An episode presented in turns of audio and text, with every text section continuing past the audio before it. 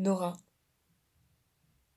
Elle voyait en esprit son cher appartement de Paris, emblème intime et modeste de sa persévérance, de sa discrète réussite, où après y avoir vécu quelques années seule avec Lucie, elle avait introduit Jacob et la fille de celui-ci, Grete, et fait entrer du coup le désordre et l'égarement, alors que dans l'achat, avec un crédit de trente ans, de ce trois pièces de la goutte d'or, avait prévalu le désir spirituel d'en finir précisément avec la confusion. Oh, elle l'avait bien senti à la voix de Lucie, trop haute, rapide, haletante. L'appartement devait être en ce moment même le théâtre de ces démonstrations d'enthousiasme paternel qu'elle détestait, qui se distinguaient par le refus ostentatoire chez Jacob d'imposer la moindre contrainte, d'exercer la moindre autorité sur les deux filles de sept ans, et par le lancement abondamment commenté, joyeux à grands frais, d'une préparation culinaire qu'il n'avait souvent pas les capacités, ni le goût, ni la patience de mener à son terme, de telle sorte que les pâtes à crêpes ou à gâteau n'étaient jamais mises à cuire, et qu'il y avait entre-temps proposé une autre activité ou une sortie, de sa voix, elle-même soudain trop haute, rapide, haletante, que les fillettes imitaient, et qui les branderillaient si bien qu'elles finissaient souvent par s'écrouler en pleurs, rompues d'énervement, et aussi, pensait Nora, du sentiment obscur que la journée, malgré les rires et les clameurs, avait été vaine, fausse, bizarre. Oh, elle l'avait bien senti à la voix de Lucie. Et Nora s'inquiétait déjà de ne pas être là-bas. Ou plutôt, l'inquiétude qui avait tenté de poindre à mesure qu'approchait le jour de son départ, et qu'elle avait fermement muselé, elle lui donnait libre cours. Non qu'il eût quoi que ce fût d'objectivement dangereux à laisser les filles à la garde de Jacob, mais l'idée l'oppressait que les valeurs de discipline, de frugalité, d'altière morale qui lui semblait avoir réuni dans son petit appartement, qui devait représenter et orner sa vie même et fonder l'enfance de Lucie, soit dévastée en son absence, avec une allégresse froide, méthodique, par un homme que rien ne l'avait obligée à introduire chez elle, sinon l'amour et l'espoir. Elle n'arrivait plus aujourd'hui à reconnaître l'amour sous la déception. Elle n'avait plus l'espoir d'une vie de famille ordonnée, sobre, harmonieuse.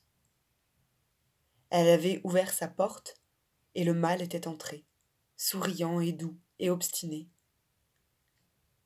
Après des années de méfiance, lorsqu'elle avait quitté le père de, Lucie, puis acheté cet appartement, après des années d'austère édification d'une existence honorable, elle avait ouvert sa porte à l'anéantissement de cette existence. Honte à elle. Elle ne pouvait le dire à personne.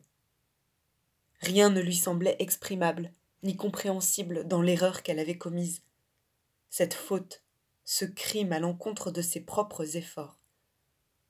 Ni sa mère, ni sa sœur, ni les quelques amis ne pouvaient concevoir comment Jacob et sa fille Gréteux, tous deux prévenants et tendres, séduisants et bien élevés, travaillaient subtilement à détruire le bel aplomb qu'avait enfin trouvé la vie de Nora et Lucie ensemble avant que Nora ouvrit complaisamment, comme si trop de défiance avait fini par l'aveugler, sa porte au mal charmant. Comme elle se sentait seule, comme elle se sentait stupide et captive, honte à elle.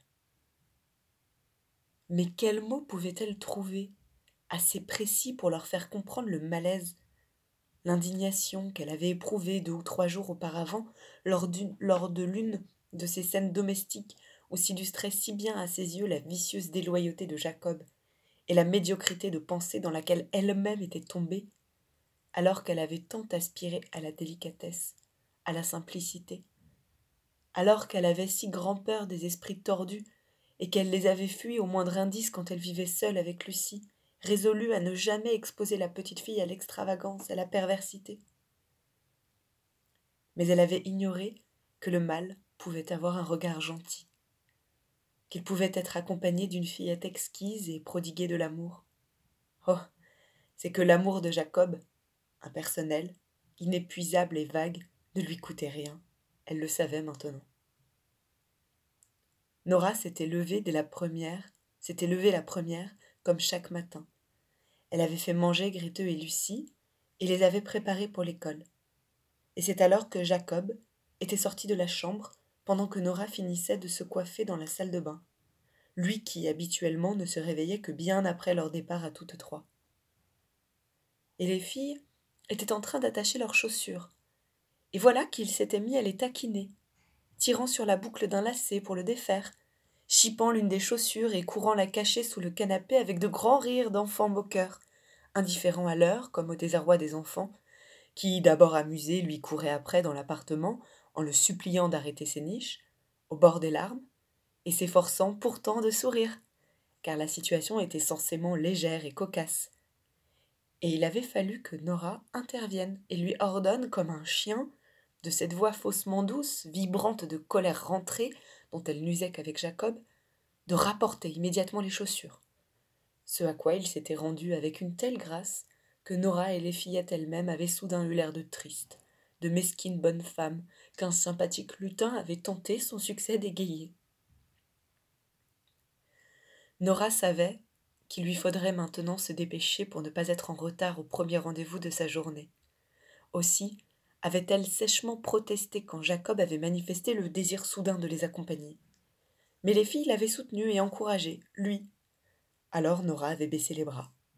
Tout à coup lasse, démoralisée, et elles avaient dû attendre avec leurs manteaux, leurs chaussures, leurs écharpes, plantées silencieuses dans l'entrée, qu'il se fût habillé, les yeux rejointes, frivole et gai, mais d'une manière qui semblait à Nora forcée, presque menaçante et leurs regards s'étaient croisés à l'instant où elle jetait un coup d'œil anxieux à sa montre, et elle n'avait vu dans celui de Jacob que malice cruelle et presque de la dureté sous l'éclat opiniâtrement pétillant. Quelle sorte d'homme ai-je fait entrer chez moi? s'était-elle demandé, prise de vertige. Il l'avait alors entourée de son bras, l'avait serrée contre lui plus tendrement que personne ne l'avait jamais fait, et elle s'était dit encore, misérable, qui, ayant connu une fois la tendresse, peut de soi-même y renoncer? Ils avaient ensuite pataugé dans les résidus de neige boueuse sur le trottoir, s'étaient engouffrés dans la petite voiture de Nora, glaciale, inconfortable.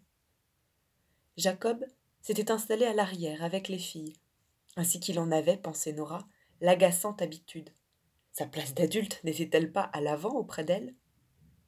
Et tandis qu'elle faisait chauffer le moteur, elle l'avait entendu souffler aux enfants qu'elle n'avait pas besoin d'attacher leur ceinture de sécurité. Tiens, pourquoi?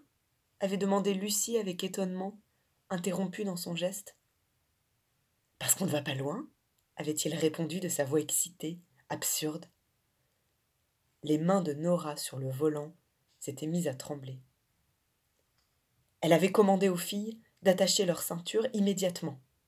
Et la fureur qu'elle éprouvait contre Jacob avait durci son ton et semblait s'adresser à elle, injustice que Gréteux et Lucie avaient ressentie, car elles avaient regardé Jacob d'un air blessé.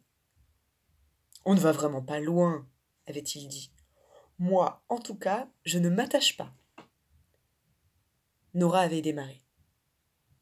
Elle était assurément en retard à présent, elle qui s'appliquait à ne jamais l'être. Elle était au bord des larmes. Elle était une femme, perdue, lamentable. Après hésitation, Gréteux et Lucie avaient renoncé à attacher leur ceinture, et Nora n'avait rien dit. Excédé qu'il chercha toujours à lui attribuer le rôle de l'ennuyeuse ou de la méchante, et cependant dégoûtée d'elle-même, se trouvant lâche, indigne. Elle avait eu envie de jeter la voiture contre un autobus, afin de lui montrer qu'il n'était pas inutile de s'attacher.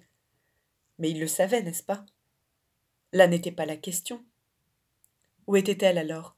Et que voulait d'elle cet homme au regard clair et doux, accroché à son dos avec le poids supplémentaire de son enfant adorable? Que voulait d'elle cet homme qui avait planté dans son flanc ses petites griffes indolores et dont elle ne pouvait plus, malgré ses ruades, se débarrasser? Voilà ce qu'elle ne pouvait ni n'osait expliquer à sa mère, à sa sœur, aux quelques amis qui lui restaient. La trivialité de telles situations, l'étroitesse de ses réflexions, la nullité d'une pareille vie sous l'apparence accomplie à laquelle se faisait facilement prendre mère, sœur ou amie. Car terrible était le pouvoir d'enchantement de Jacob et de sa fille.